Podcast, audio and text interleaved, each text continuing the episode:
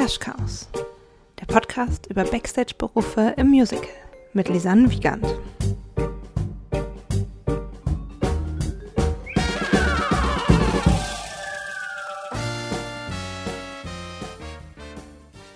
Hallo und herzlich willkommen zu einer kleinen Special-Folge von Katzen und Cash Cows. Wie ihr wahrscheinlich dem Titel entnehmen könnt, soll es heute um lustige DramaturgInnen geben.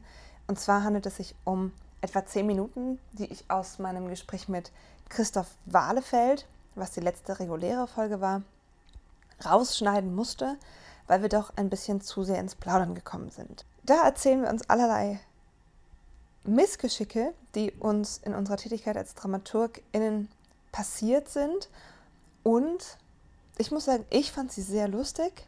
Ich habe während des Gesprächs schon sehr gelacht und dann während des Schnitts auch nochmal und dachte mir, einfach mal lustige DramaturgInnen zeigen. Dramaturgen sind ja häufig diejenigen am Theater, die man nicht so richtig einordnen kann, weil was machen die eigentlich? Warum sind die so ernst? Äh, warum sind die immer so kompliziert?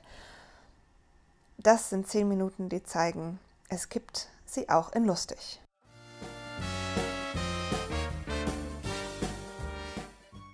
Ich habe mal bei einer Einführung auch die Klarinette, die S-Klarinette, so aus dem Konzept gebracht, dass ich zu den, zu den Zuhörern sagen musste, meine Damen und Herren, ich fange jetzt an dieser Stelle nochmal von vorne an. Die Klarinette ist schuld. Die Klarinette war schuld, genau. Also die S-Klarinette in dem Fall, mhm. weil ich, ich hielt ein, ein, eine Einführung zu äh, Streetcar Named Desire. Aha. Äh, Gott, wer hat denn das geschrieben? Das Tennessee Williams? Ja, genau, nee. der hat das Stück geschrieben, aber die Oper ist von Trevin. Ja. Ähm, und die S-Klarinette zockte sich ein und das ist ja irgendwie, also äh, wenn man die Behandlung auf einem Zahnarztstuhl musikalisch darstellen will, nimmt man die S- oder die D-Klarinette, ja. man blies sich ein und das ging mir so ins Ohr, dass ich sowas von den Faden verlor dass ich mitten im Satz aufhörte und äh, irgendwie vor mich hinstammelte, so, äh, äh, ähm, meine Damen und Herren, ich fange jetzt nochmal von vorne an. Also wir waren gerade bei Tennessee Williams und wie daraus dann die Oper wurde. Also es war so und so und so. Und dann legte das Kontrafagott los. Und um in diesem medizinischen Vergleich zu bleiben, das ist ja so die musikalische Darmspiegelung, wenn man ganz unten anfängt da war ich schon wieder draußen und dann habe ich gesagt, meine Damen und Herren, wir schließen jetzt bitte die Tür, weil sonst komme ich mit diesem Eingespiele vom Orchester völlig durcheinander. Aber ich glaube, das ist tatsächlich auch nochmal so ein Punkt für sich.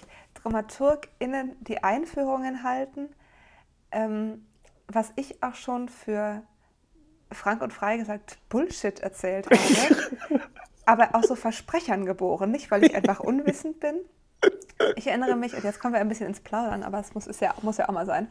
Ähm, ich erinnere mich an eine Einführung, die ich gehalten habe zu einer Ballettadaption von Molnars Lilium. Mhm. Und irgendwas war an diesem Tag nicht richtig. Also ne, man war ja dann schon meistens den ganzen Tag im Theater und hat irgendwie vor sich hingearbeitet und irgendwas ist da passiert. Auf jeden Fall war ich verwirrt. Und da kam dann so alles zueinander. Mir hatte vorher ein geschätzter Dramaturgenkollege, der das im Schauspiel ähm, dramaturgisch begleitet hatte, die Produktion, äh, der hatte mich vorher über die richtige Aussprache eines, eines Figurennamens aufgeklärt. Und als ich zu diesem Namen kam, nämlich dass der, dass der, der, der Freund von Lilium, der, der wie man es, wenn man es lesen würde, Fixur heißt, dass der nicht Fixur heißt, sondern Fitschur. Als ich zu diesem Namen kam, sagte ich also Fitschur. In dem Moment lief, das, das kannst du dir nicht ausdenken, lief dieser Dramaturgenkollege hinten im Foyer vorbei an der Bar und machte mir so, zeigte mir so Daumen nach oben. Was dazu führte, dass ich extrem, like, extremely derailed war dann. Und später erzählte, die Situation wurde noch verschärft dadurch, äh, wird noch verschärft, als Lilium ihr sagt, dass, es, dass sie schwanger ist. Und dann habe ich so weitergeredet und dachte nur so, irgendwas war falsch. Und habe dann das Publikum gefragt, habe ich gerade gesagt, dass Lilium schwanger ist? Das geht natürlich nicht.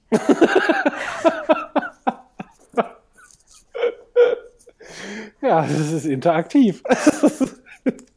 sag mal so, ich habe auch schon eine Einführung zum Sommernachtstraum gesagt. Und dann ist da noch Hermias Freundin Hermia. halt, nicht alle können Hermia heißen. I feel you, I feel you. Das, was man sich da für Klopper erlaubt. Also, ich habe das, ich habe sogar mal in einem Programmheft fertiggebracht. Eine wilde Party von Andrew Lipper. Ja. Der Satz sollte heißen, und, am, äh, und zum Schluss fällt ein Schuss. Ge gedruckt stand, am Schluss fällt ein Schluss.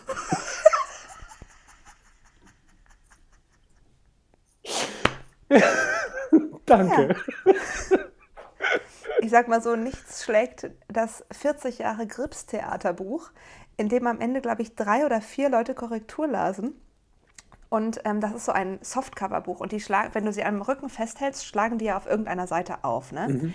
Und das schlägt auf der Seite auf, wo so ein großes Porträt von Volker Ludwig ist und wo so seine größten Erfolge stehen. Und die Stücktitel sind jeweils in Versalien.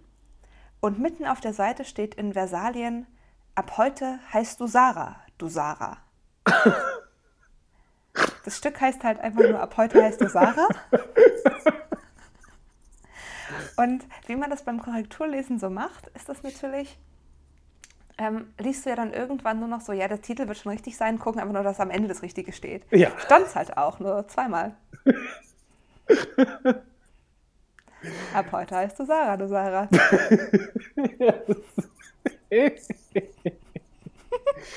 Großartig. Also ja. ist aber von diesen Sachen kann er echt Legionen von Beispielen aufmarschieren lassen, oder? Also es ist, ja.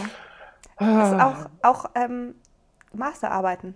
Das ist, das ist auch so ein, auch ein, ein Fluch, der mich ähm, begleitet, ist, wann immer ich eine, entweder meine Bachelorarbeit oder meine Masterarbeit aufschlage, man schlägt Fehler, aus irgendeinem ja. Grund immer auf irgendeiner Seite auf, ist auch nicht immer die gleiche und immer in der zweiten Zeile ist direkt ein Fehler. Ja, ja, kenne ich. Kenne ich, kenne ich.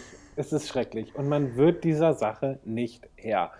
Man, man, es, ist, es ist zum Brechen, oder? Also es ist echt zum Heulen. Man hat auch sein Programmheft jetzt schon zum fünften Mal Korrektur gelesen.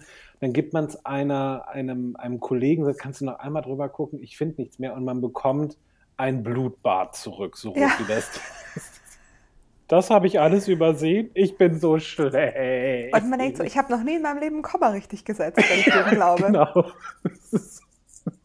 Irgendjemand muss mir ein Säckchen Kommas schenken. Ich mache immer zu wenig. Also ich sag mal so, besser zu wenig als zu viel. So, ich hatte in meiner, in meiner äh, Gymnasialklasse war ein junger Mensch, der äh, setzte im Diktat immer Kommata, wenn äh, der Deutschlehrer Luft holte. Okay.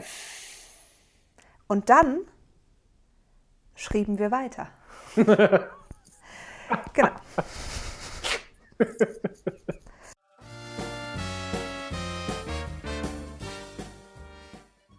Ich hoffe, auch diese Folge hat euch wieder inspiriert, euch ein paar Informationen gegeben, die ihr vorher noch nicht hattet und euch zum Nachdenken angeregt. Wenn ihr Fragen, Wünsche oder Anregungen habt, schickt sie mir gerne per E-Mail an katzen.und.cashcows.gmail.com oder besucht den Podcast unter Katzen und Cash Cows auf Facebook und Instagram und da könnt ihr mir auch entsprechende Nachrichten schreiben. Wenn ihr die Arbeit, die ich hier mache, unterstützen wollt, fühlt euch eingeladen, auf Kofi den Podcast oder mich auf einen virtuellen Kaffee einzuladen und so ein bisschen zu den Hostingkosten beizutragen, die dieser Podcast verursacht. Ich freue mich natürlich auch, wenn ihr den Podcast abonniert und besonders wenn ihr auf Apple Podcasts zuhört, eine Bewertung und einen Kommentar hinterlasst. Außerdem könnt ihr natürlich auch euren Freundinnen und Bekannten, euren Mit-Musical-Fans und Kolleginnen den Podcast weiterempfehlen, damit wir bald ganz viele sind, die Katzen und Cash Cows hören. Bis wir uns das nächste Mal zu einer neuen Folge wiederhören, wünsche ich euch wie immer, habt eine musikalische Zeit und guckt hinter die Kulissen. Ciao!